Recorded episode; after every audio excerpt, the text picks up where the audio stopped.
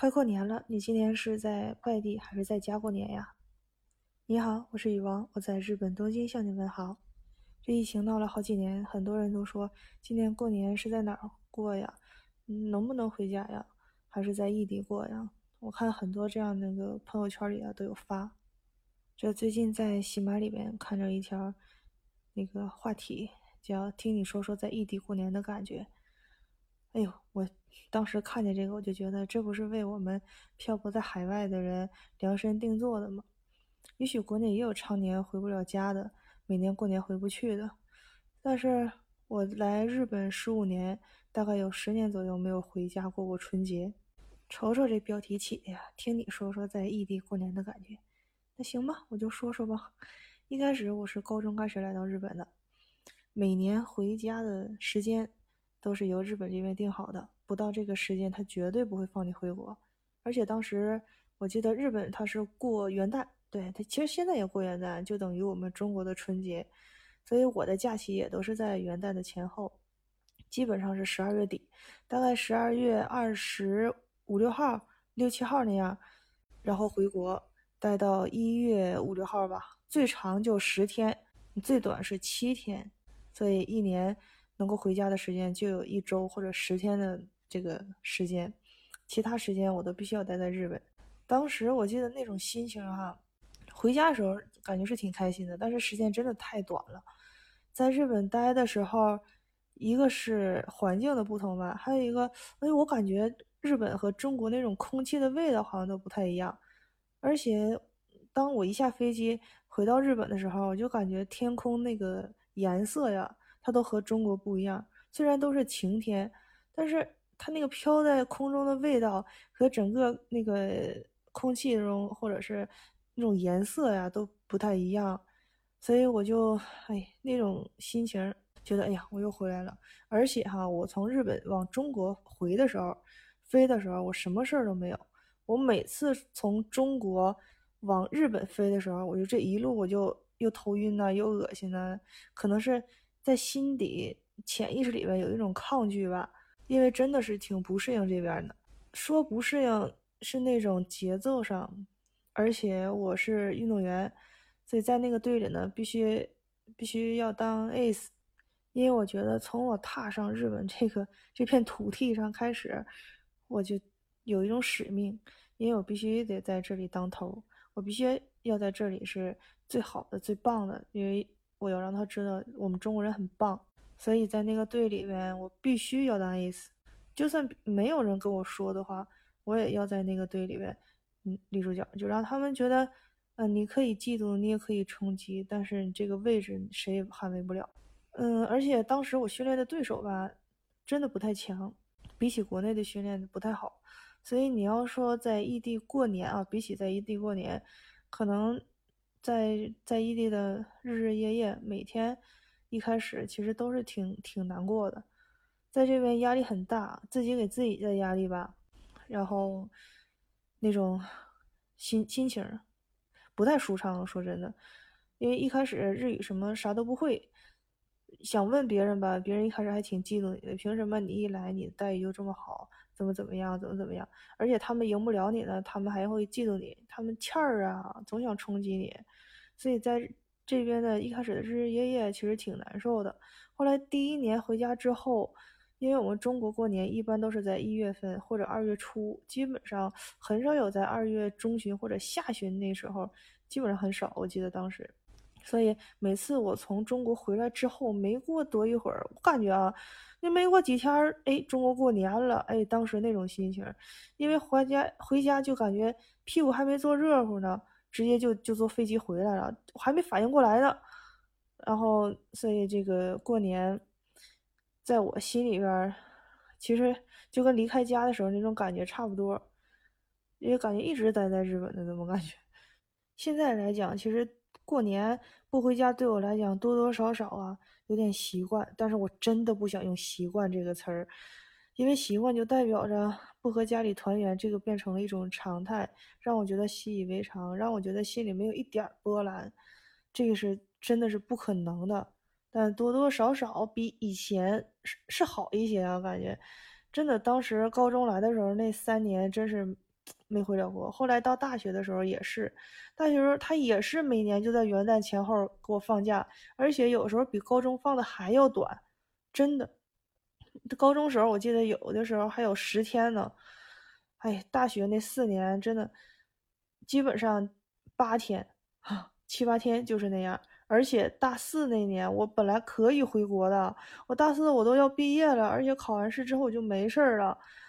但是那次我觉得还是跟我性格有关系吧。那那次耍了一下小聪明，最后一次考试的时候，他们把那个卷纸给我们发下来，让我们先写名字。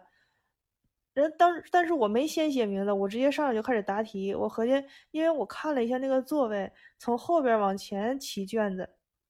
我看我那我我坐的有点偏前头，合计从后边收到我这块还有一段时间，那等那啥最后了，我我自己唰唰唰把名写上也行，所以我就开始，人家写名和写那个学号的时候，我就开始答题了，但结果人家那个收卷的时候，我在那写名，然后就被一个老师看见了。其实那个老师我跟他关系特别好，他也是跟我关系特别好，咱们比较熟。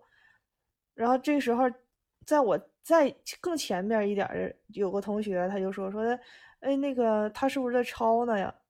就因为这一句话，那个老师就是熟人好下手，直接把我那科给给挂了，而且那科还是必修课，那个必须得补考重考，而且他那个考试时间就在过年那前后，好像过年之后两天吧，我记得是。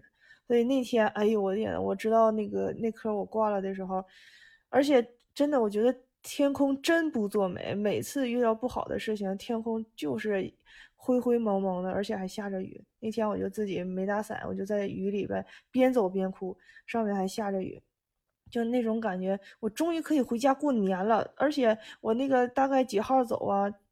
真的心里整个计划都都形成了，而且也跟家人说了，我今天能回去。结果回不去了，这一下给我整的那个心里的落差，我一点都接受不了。然后就一路走一路哭，一路走一路哭，哭了大概二十分钟吧，在外边。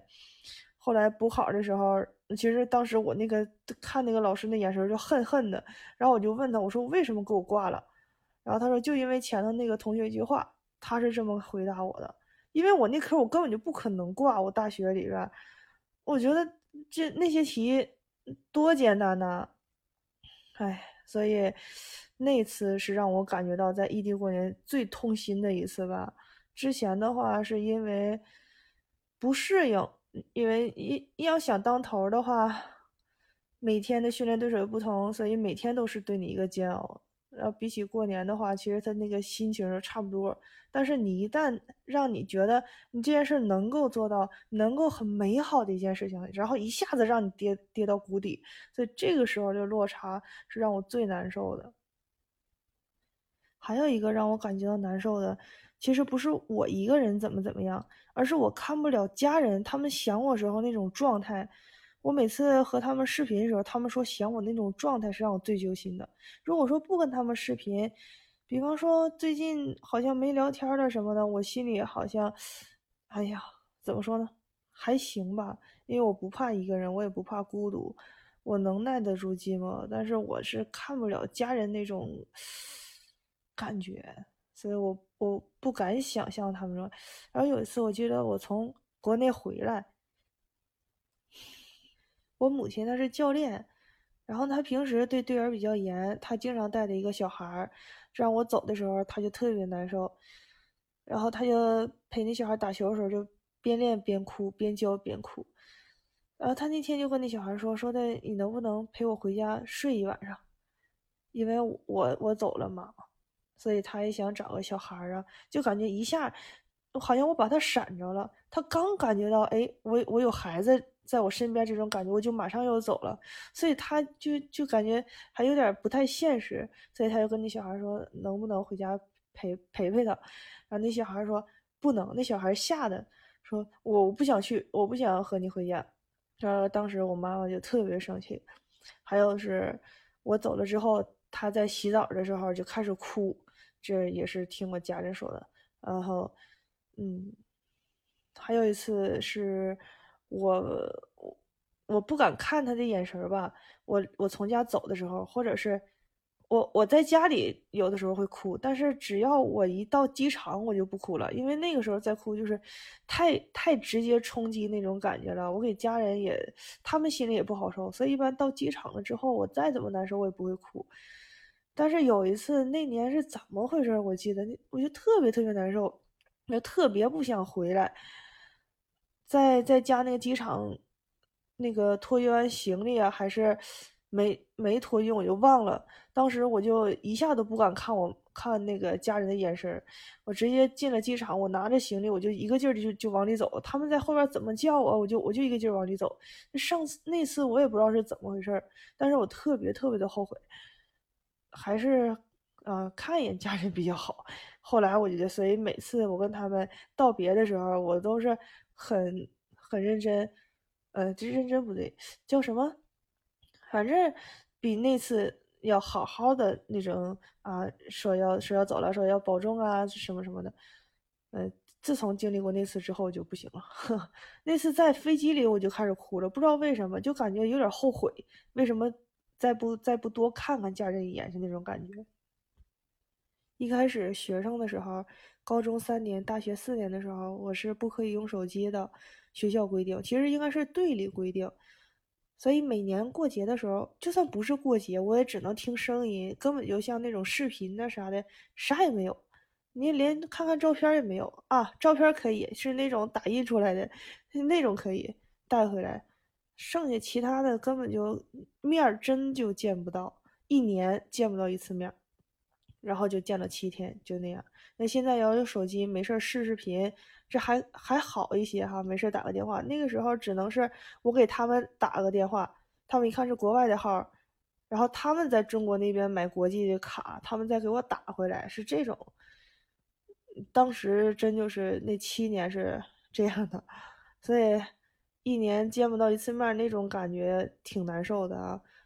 所以你要说在异地过年的感觉，头头几年啊，头头。头头七不对，呃前前七年，真的因为每天日日夜夜是最难熬的，一年又一年。现在的话，一般都可以用手机了，包括成年人也好，成年人肯定得用手机。如果说不能经常回家的话，还是经常和家人视频吧，呃，视视频聊聊天，看看对方，哪怕你没有话题，两边看看对方也是好的啊。哎，小小的建议。这是多么痛的领悟，多么痛的教训，多么痛的经历。现在我录这条节目的时候已经是晚上了，睡前习惯性的逛喜马，正好逛到这条话题了，就来了个睡前碎碎念。不好意思哈。那句话怎么说？读万卷书不如行万里路。我行万里路了，但没有手机可不中啊，是不是？换个词儿，换个词儿。读万卷书不如行万里路，行万里路不如你我相伴无数。我是雨王，那这期就先到这里喽，拜拜。